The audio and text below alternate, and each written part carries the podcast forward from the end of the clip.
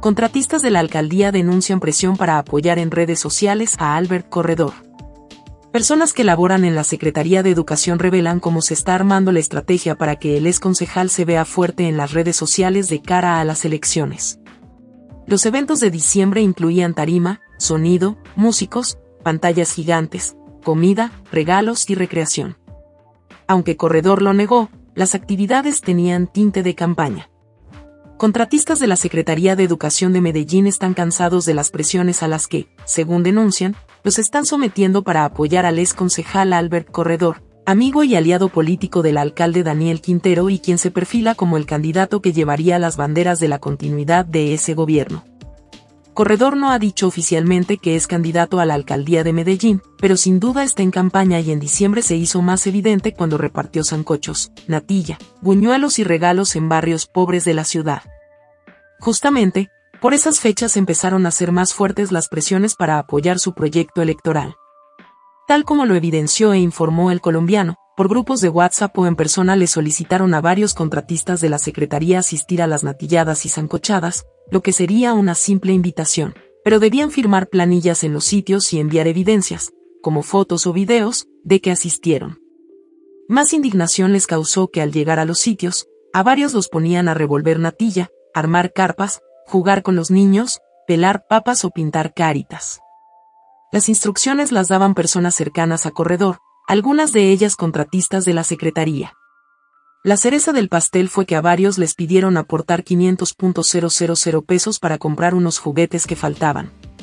Terminados los eventos navideños, que Corredor denominó causa solidaria, hubo calma por dos semanas en los grupos de WhatsApp que tienen en promedio 30 personas cada uno.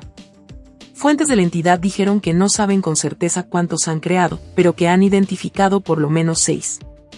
Hace unos días regresaron los mensajes, aunque no todos tenían contratos firmados, pues algunos entran apenas mañana. ¿Vigilarán sus redes? Retomaron las invitaciones a apoyar con retweet, me gusta o comentario, publicaciones del ex concejal en redes sociales, varias con tintes políticos. Una de Twitter, del 13 de enero, en la que decía, no sé si lo que tienen es nervios, miedo o desespero. Calma que cuando llegue les aviso y arrancamos, logró 278 retweets, 210 comentarios y 866 me gusta. Lo mechudo, tatuado y de barrio popular no me ha impedido tener un hogar hermoso, dos maestrías, crear empresa en cinco países y haber sido concejal de Medellín. Tampoco enfrentarme a Uribe a quien vos te le arrodillaste, es otro trino que pidieron apoyar. Se trataba de una discusión con Gilberto Tobón, precandidato a la alcaldía de Medellín y crítico de Quintero. Tuvo 749 retweets, 412 comentarios y 2.433 me gusta. Particularmente, enojó a varios contratistas que los pusieran a interactuar con ese trino, al que le fijaron unas metas de me gusta, no solo porque era domingo, sino que los invitaron a apoyar la respuesta de corredor casi hasta la medianoche. Hace poco la instrucción que les dieron es que informen cada vez que comenten, compartan o reaccionen a las publicaciones de Corredor.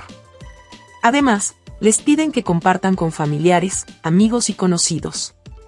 De hecho, este medio conoció varios mensajes que se envían en los grupos de WhatsApp, pero no publicamos pantallazos porque, según las fuentes, estarían poniendo trampas sutiles para identificar quienes están denunciando la situación.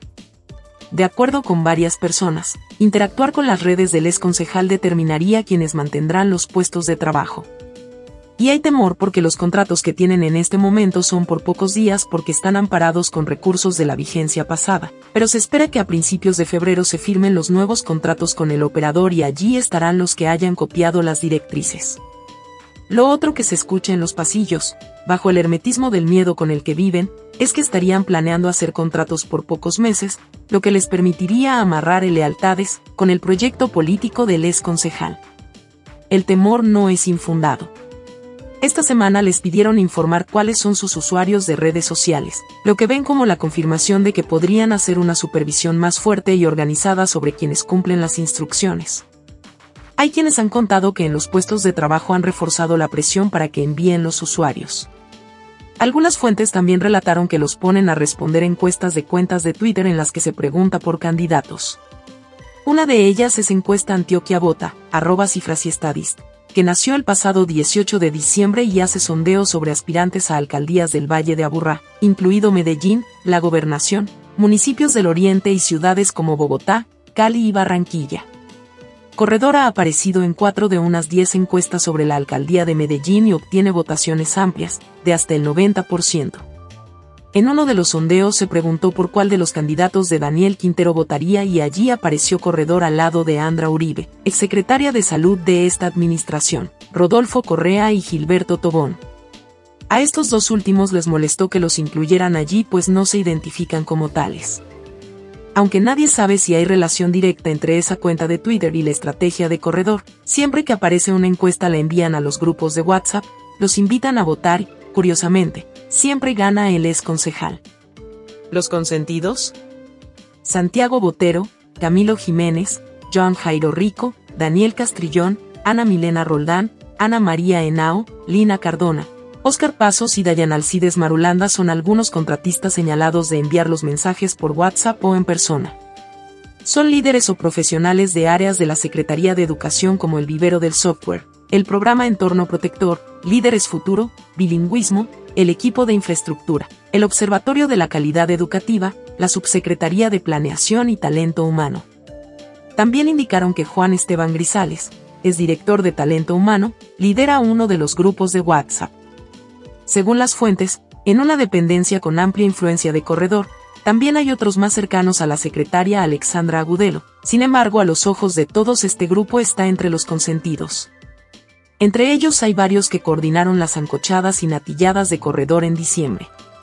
Para algunos contratistas, el agravante es que en la misión de la Secretaría se habría evidenciado falta de planeación de esta vigencia escolar desde el año pasado, lo que habría llevado a problemas como los ocurridos días antes de iniciar clases en los colegios de cobertura Arenys de Mar, de Blanquizal y el empresarial, de San Antonio de Prado. Dicen que fueron situaciones previsibles desde antes de noviembre, lo cierto es que los contratistas sienten cada vez más que su empleo depende del apoyo a corredor y ven complejo el año electoral en esa dinámica. Algunos contaron que Óscar Paso sería el enlace con Sebastián Flores, un hombre que no pertenece a la entidad, pero al ser de la confianza del ex concejal, decidiría sobre contratación de personal en la Secretaría. El temor también lo viven porque hay precedentes de despidos sin motivos claros, como fue el caso de 49 auxiliares administrativos a quienes no les renovaron contratos lo que hizo que hasta la Unión Sindical de Directivos Docentes del Departamento de Antioquia, USDIDEA, le enviara una carta a la secretaria Agudelo para expresar preocupación por esta tendencia. Fuentes políticas han dicho que Corredor es quien más se proyecta para ser el candidato de Quintero a la alcaldía, entre una baraja integrada por los secretarios Sandra Uribe y Juan Carlos Upegui, y que una consulta interna dirimiría el ungido. En esta jugada también estarían sectores de los partidos liberal y conservador el primero con el ala del excongresista y precandidato a la gobernación, Julián Bedoya, y el segundo con el senador y director nacional del partido, Carlos Andrés Trujillo. Estos tratarían de dar avales a otras figuras, como el concejal gobiernista Lucas Cañas, para luego integrar una coalición. El colombiano consultó a la Secretaría de Educación y al ex concejal Albert Corredor sobre estas denuncias, pero ninguno respondió. Por el momento, los contratistas esperan saber qué pasará con los contratos nuevos, cuánto durarán, a quienes dejarán por fuera y cuál es el fin concreto de pedirles los usuarios de Twitter.